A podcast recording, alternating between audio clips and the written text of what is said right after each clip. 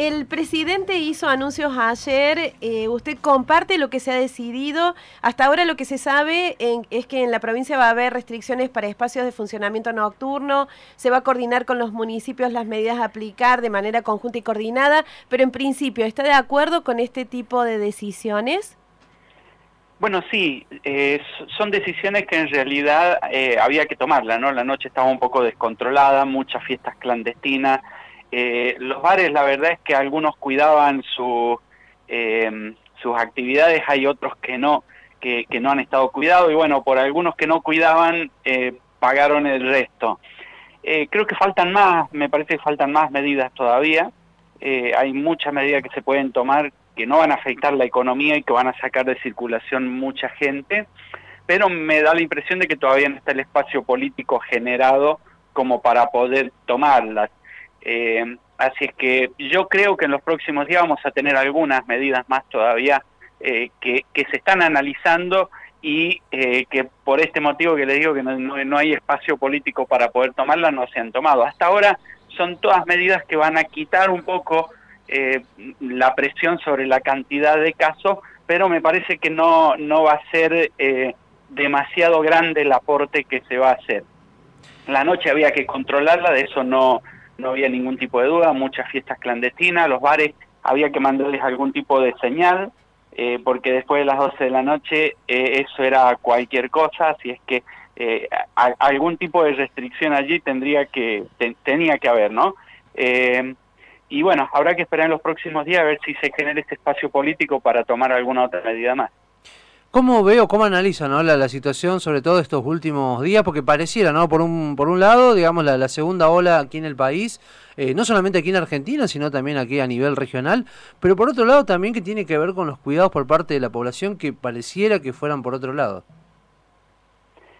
Eh, sí, la verdad es que uno, eh, hay, siempre cuando, cuando hablamos de la pandemia hay que, hay que mirarle y analizarle en tres componentes, ¿no?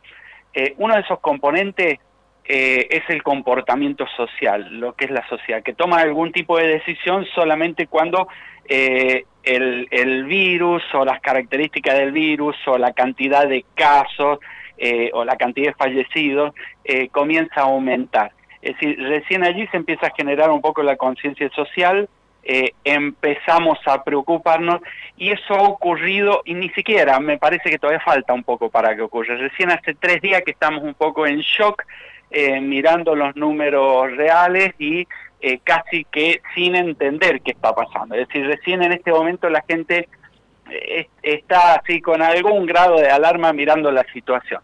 Cuando esta cantidad de casos reales que estamos teniendo empiece a impactar directamente sobre las camas de terapia intensiva y empecemos a ver la cantidad de fallecidos, allí va a haber una reacción de parte de la gente, va a empezar a decir, hagan algo, eh, y se empezarán a dar todo, todo, este tipo de condiciones como para que se tome algún tipo de medida más espacio que lo tiene que habilitar la misma, la misma gente, ¿no? Eh, yo creo que para eso falta todavía un poquito, unos cuatro o cinco días, cuando empecemos a ver, a, ver eso, la gente va a tomar un poquito más de conciencia social y va a habilitar el espacio político como para que se, tome algún tipo de medida eh, un poco más en profundidad, ¿no? Todavía quedan muchas medidas para tomar y creo que son las principales como para poder sacar de circulación mucha gente. Y allí se genera lo que es la la conciencia social. Así es que veremos los próximos días esos números y, recuerden que a partir de allí eh, creo que vienen nuevas medidas. ¿De qué se tratan estas nuevas medidas, doctora Atienza? ¿Tiene que ver también con esto de que la escuela vuelva completamente a la virtualidad? Sí, totalmente. la cantidad de casos que estamos viendo ahora, el aumento de la cantidad de casos que estamos viendo ahora es debido a la presencialidad escolar. Eh, esa es la, el primer, la primera actividad que hay que volver a la virtualidad. Lo que pasa es que si se vuelve en este momento, eh, la verdad es que hay mucha gente que no está convencida de eh, que la presencialidad sea el problema. Eh, después hay que pasar toda la administración pública, nacional, provincial y municipal, a la virtualidad, porque eso también genera una sobrecarga en la circulación de la calle bastante alta. Así es que eliminando esto, ya se ha controlado la noche o se está por empezar a controlar, la cantidad de casos debería no sé si bajar, pero por lo menos mantenerse en los números que está ahora. Eh, y va a volver a subir más adelante, cuando lleguen los fríos, cuando eh, las variantes esta P1 de Brasil, y que es un poco más infecciosa, eh, esté circulando. Pero en principio, por lo menos, con, lo que es la presencialidad escolar, con lo que es, digamos, el empleado público que tiene de qué vivir, que tiene su sueldo, sacándolo de la calle va a permitir que las actividades económicas puedan caminar un poquito más, es decir, por lo menos podamos tener un, un, mes más eh, de actividad casi plena, eh, hasta llegar a cubrir estos dos o tres meses que necesitamos para seguir vacunando gente, ¿no? Eh, yo creo que en tres meses, al ritmo de vacunación que vamos, vamos a tener vacunados por lo menos unos 15 millones de personas más, más los 5 millones que hemos vacunado, ya son 20 millones, allí deberíamos ver que por lo menos la tasa de letalidad empiece a bajar se va a mantener un poquito alta la infección, pero eh, terminará siendo controlada tres o cuatro meses después. Así es que estamos en un proceso eh, de, solución del tema. El, el, problema es que no lo tenemos que detonar nosotros. Digo, con el tema de la presencialidad escolar lo hemos detonado, lo hemos acelerado y lo adelantamos 30 días a esta cantidad de casos. Así es que, pero no están dadas las condiciones políticas como para que se decida sobre este tema ahora. Doctora Atienza, ¿y qué otras situaciones de riesgo cree que se deberían controlar para sobrellevar mejor esta segunda ola? Bueno, cuando uno analiza y, busca soluciones sobre la pandemia, de lo que se trata es de sacar gente circulando de la calle. Eh, uno tiene que tratar en principio de sacar todo lo que son, digamos, sin afectar la actividad económica, sin afectar eh, el comercio. Ya sabemos que hay actividades que eh, sí o sí van a ser castigadas por, por distintos tipos de motivos. Por ejemplo, los comercios. Si yo saco gente circulando y se van a ver afectados porque no va a estar la gente allí para, para comprar. Eh, pero si no tomo ningún tipo de medidas y, y empiezan a, empezamos a ocupar muchas camas de terapia intensiva, eh, también se tiene que volver a fase 1 a fase 2 y también se ven perjudicados.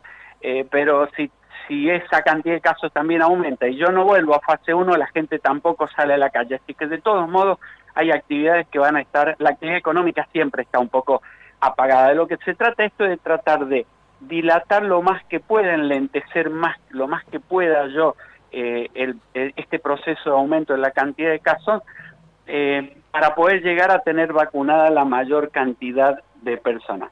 Yo creo que hay muy poco espacio político en este momento como para tomar medidas más duras. Yo creo que el gobierno quería tomar medidas más duras, pero no, no, no, no ha podido. Creo que las tiene. Las próximas medidas duras van a venir por el lado de la provincia de Buenos Aires, que creo que tienen una lectura correcta. Eh, Catamarca ya lo hizo, volvió a la, volvió la virtualidad en la, en la presencialidad escolar. Buenos Aires analiza la misma, la misma medida y eso va a ser en breve, no creo que demore mucho. Así es que están por allí las restricciones eh, eh, que se vienen. No, no, no, no veo al gobierno con la intención de cerrar más actividades comerciales. Eh, me parece que hay un diagnóstico correcto, pero mm, como que todavía no tienen ese espacio político, no hay un ok de la gente, de, la, esta, de esta conciencia colectiva como para que lo puedan hacer. Así que eh, habrá que esperar un, par de días más a ver qué es lo que pasa. Lo que pasa es que las personas terminan estando en esta situación que nos ha puesto la pandemia desde el día uno, en que eh, también es necesario sobrevivir económicamente y por eso a lo mejor en la gente tarda de, hacerse carne esta necesidad de empezar a restringir. Claro, a ver, eh, la gente toma, en, en ningún lugar del mundo nadie quiere que le restrinjan eh, las actividades económicas. Pero cuando, cuando veamos nosotros, por ejemplo, miren, en los últimos 12 días hemos tenido 200.000 casos, en 12 días, 200.000 casos de coronavirus. Esos 200.000 casos van a volcar sobre el sistema sanitario en los próximos 10 días 10.000 personas. 10.000 personas. ¿Saben qué significa eso? Que más del 50% de las localidades del interior del país van a haber colapsado su sistema sanitario, no van a poder atender a la gente que les va a llegar. Eh, solamente van a resistir a algunos centros un poco más fuertes, capital de Córdoba, por ejemplo, eh, Ciudad Autónoma de Buenos Aires.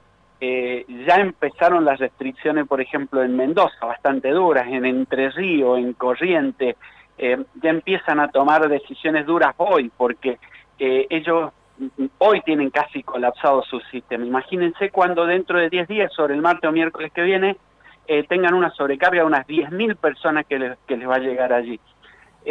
pero además, a ver, de esas 10.000 personas que van a llegar, eso nos va a generar una cantidad de fallecidos diarios que, va a ser dos o tres veces la que tenemos hoy. Eh, eh, allí va a empezar un poco a generarse esa situación. Es decir, que, estamos en una escalada bastante peligrosa. Eh, por ahora la gente está en shock, nadie sabe qué hacer, no se genera esa, esa conciencia, la gente sigue circulando en la calle sin mayores problemas, los colectivos llenos. todavía hay dudas de acá, por ejemplo, Ciudad de Córdoba, si se restringe o no se restringe los bares, eh, si va a ser hasta las 12 o hasta la 1, o si el día del domingo, hoy domingo, lo van a dejar un poquito más. Cuando estos números que yo les estoy tirando impacten la semana que viene, nadie va a tener dudas y la gente va a decir hagan algo. Eh, y a partir de allí lo económico pasa a un segundo lugar. Cuando está en riesgo la vida de las personas, eh, todos dicen mm, prefiero vivir y pasarla un poquito peor. Digo, allí el orden de prioridades se invierte y ha pasado en todo el mundo. Digo, Angela Merkel tuvo movilizaciones masivas, pero eh, tuvo espacios políticos como para tener eh, restringidas las actividades y en prácticamente lo que nosotros llamamos fase 1 durante cuatro meses, igual que Inglaterra.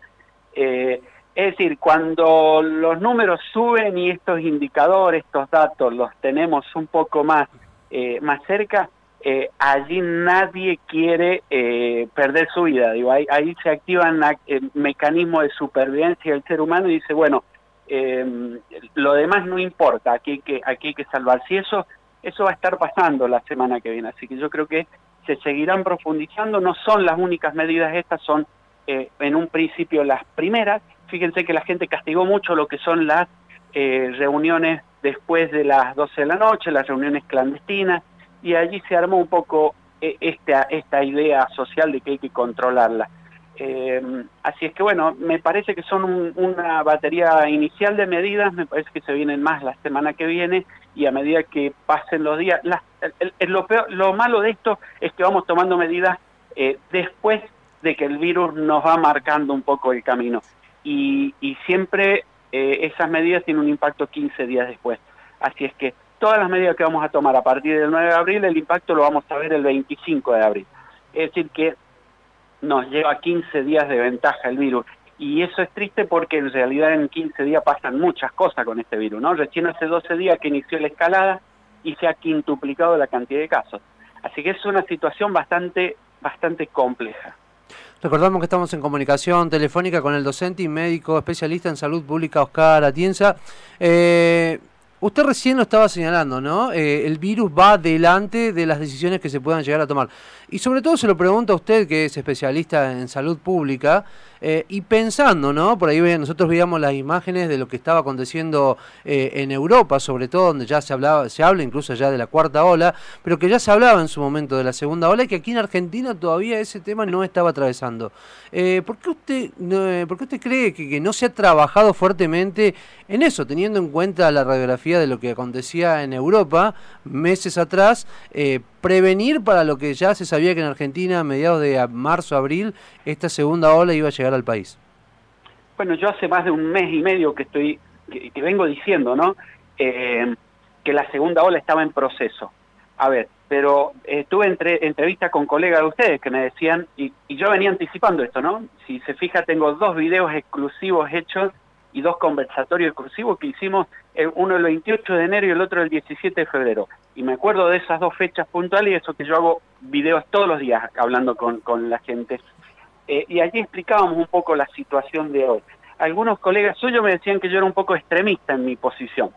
¿Por qué? Y porque estábamos con una cantidad de casos controlados, todos decían que las vacaciones, y bueno, al final de las vacaciones no pasó nada, eh, no se estresó ningún sistema de salud, eh, no se llenaron las camas de terapia intensiva, no fallecieron tanto. Entonces, como que esto que estamos viviendo hoy no iba a ocurrir. Es decir, eh, ¿Cómo hacemos para que un gobierno tome medidas sobre algo que la gente eh, no ve? Es muy difícil, es extremadamente difícil. Siempre digo, hay tres componentes en, el comportamiento de la pandemia. Uno es el componente sociocultural, la gente, la misma gente. El otro es el político y el, el tercero es el virus mismo. El virus mismo empieza a cambiar las condiciones de juego, empieza a mutar, mucha, muta mucho más rápido eh, que lo que nosotros reaccionamos. Fíjense, acaba de aparecer una variante nueva en Belo Horizonte, en Brasil. Es decir, que va un paso adelante eh, nuestro el virus. Nosotros vamos tomando eh, decisiones mucho, mucho después, es decir, 15, 20 y 30 días después. ¿Por qué? Y porque hasta que la gente no ve que esto es cierto, y los que lo venimos anticipando somos extremistas, somos exagerados, somos gente que eh, en realidad estamos tratando de asustar a la gente. Después cuando vienen los datos reales, a mí me estalla el celular y me dicen, me llamaron de un canal para decirme en, en vivo, por, me habían dicho que, que, no creían que íbamos a tener 20.000 casos esta semana, me llamaron y me dijeron, tenía razón, lo reconocieron, pero eso ocurre siempre después. Eh, hasta que no llega esta situación, mm, nadie las cree. Entonces es muy difícil decirle a la gente, vamos a tomar esta, esta y esta medida porque eh, dentro de 15 días vamos a tener 20.000 casos diarios. Hasta que eso no ocurre, no se habilita el espacio político. Y ese es el gran problema de esta pandemia. Nos ha pasado a los argentinos, a los alemanes eh, y a, prácticamente todos los países, ¿no? Todos toman decisión cuando los números empiezan eh, a verse, cuando la gente eh, empieza a, mirarlo, ¿no? A partir de allí empieza en hagan algo, hagan algo, porque no hacen algo. Eh, pasó lo mismo con el cierre de la frontera. Se tendría que haber cerrado 15 días antes, 15 días antes. pero fíjese que era, yo recuerdo bien esa semana, el día lunes me hacen una entrevista y dije que cerrar la frontera y me dijeron, no están dadas las condiciones todavía. El martes se detectó la cepa eh, de Manaos y la inglesa en Córdoba. El jueves salió Cafiero y dijo cerramos la frontera y la gente lo aceptó. En solo cuatro días se generó esa, eh, esa idea de que es necesario el cierre de frontera. Y, bueno, eh, hay que ir esperando un poco a que todo esto vaya madurando para poder tomar la decisión. Lamentándolo mucho, vamos siempre detrás del virus. Doctor, eh, ¿qué opinión le merece en cuanto a cómo se está llevando adelante la vacunación? Y si nos puede explicar esto, ¿por qué en algunos casos se aplica una sola dosis, en otros dos dosis? En Chile se está hablando de una tercera dosis. Bueno, eh, Chile sí va a tener que aplicar tercera y cuarta dosis. Eh, esto tiene que ver un poco con la eficiencia y la eficacia de las vacunas. Primero decirle a la gente que no es que le van a aplicar una sola dosis, le van a aplicar las dos dosis el tema es que se las ha eh, diferido, se las ha dilatado a, eh, a 90 días. ¿Qué es la indicación de las vacunas? La vacuna de AstraZeneca, por ejemplo, que es una de las que se aplica en la Argentina, eh, tiene indicación de aplicar a, los 90 días. Así se aplica en el mundo. La de Sinopharm, por ejemplo, es otra vacuna, tiene las mismas características que la de AstraZeneca, las dos dosis son iguales. Entonces, ¿qué me permite? Si yo lo dilato a 90 días, no afecto la inmunidad de las personas y lo que estoy haciendo es ganando tiempo para vacunar mayor cantidad de gente con las dosis que me llegan. Es decir, si me llegan 3 millones de dosis, yo vacuno 3 millones de personas y a los 15 días están todas inmunizadas. Es decir, que ya las cubre para la eh, modalidad grave de la, de la enfermedad. Eh, esto es muy bueno porque si no, mm, yo lograría inmunizar solamente la mitad, un millón y medio de personas. Entonces, hay una gran diferencia allí. Y eh, el otro problema es que hoy, hoy hay un gran problema para conseguir cantidad de dosis de vacuna. Eh, eso no va a pasar dentro de tres meses. Dentro de tres meses vamos a tener 20 laboratorios más y seguramente AstraZeneca, eh, las vacunas estas que estamos utilizando, la de Sinopharm, van a tener mayor capacidad de producción y en tres meses vamos a conseguir para aplicar la segunda dosis a las personas. Esto no ocurre con la Sputnik. La Sputnik, eh, yo por más que dilate la segunda dosis, eh, son distintas, así que no me permite vacunar mayor cantidad de personas. Así son estrategias que se pueden utilizar con algunas vacunas. Chile, ¿por qué Chile va a tener que vacunar tres y cuatro veces? Porque la vacuna que usan ellos tiene un 50% de eficacia. Entonces, para lograr la inmunidad de rebaño van a tener que revacunar a la gente. dos o tres veces para que ese 50% en algunos casos se transforme en 100%. Es decir, son distintos tipos de estrategias basados en las características particulares de cada una eh, de, las vacunas. Por eso es que no es no es comparable una situación con otra. Eh, Chile está vacunando y sigue la cantidad de casos en alza, no ha cambiado ninguno de los indicadores, por eso, por la baja efectividad que tiene eh, la vacuna que están utilizando. Aún así, es la única que consiguen, no pueden conseguir otra vacuna, eh, y está bien que la utilicen porque por lo menos al 50% de la gente a la que se la pone empiezan a, estar inmunizados, ¿no? Algún tipo de efecto logran tener.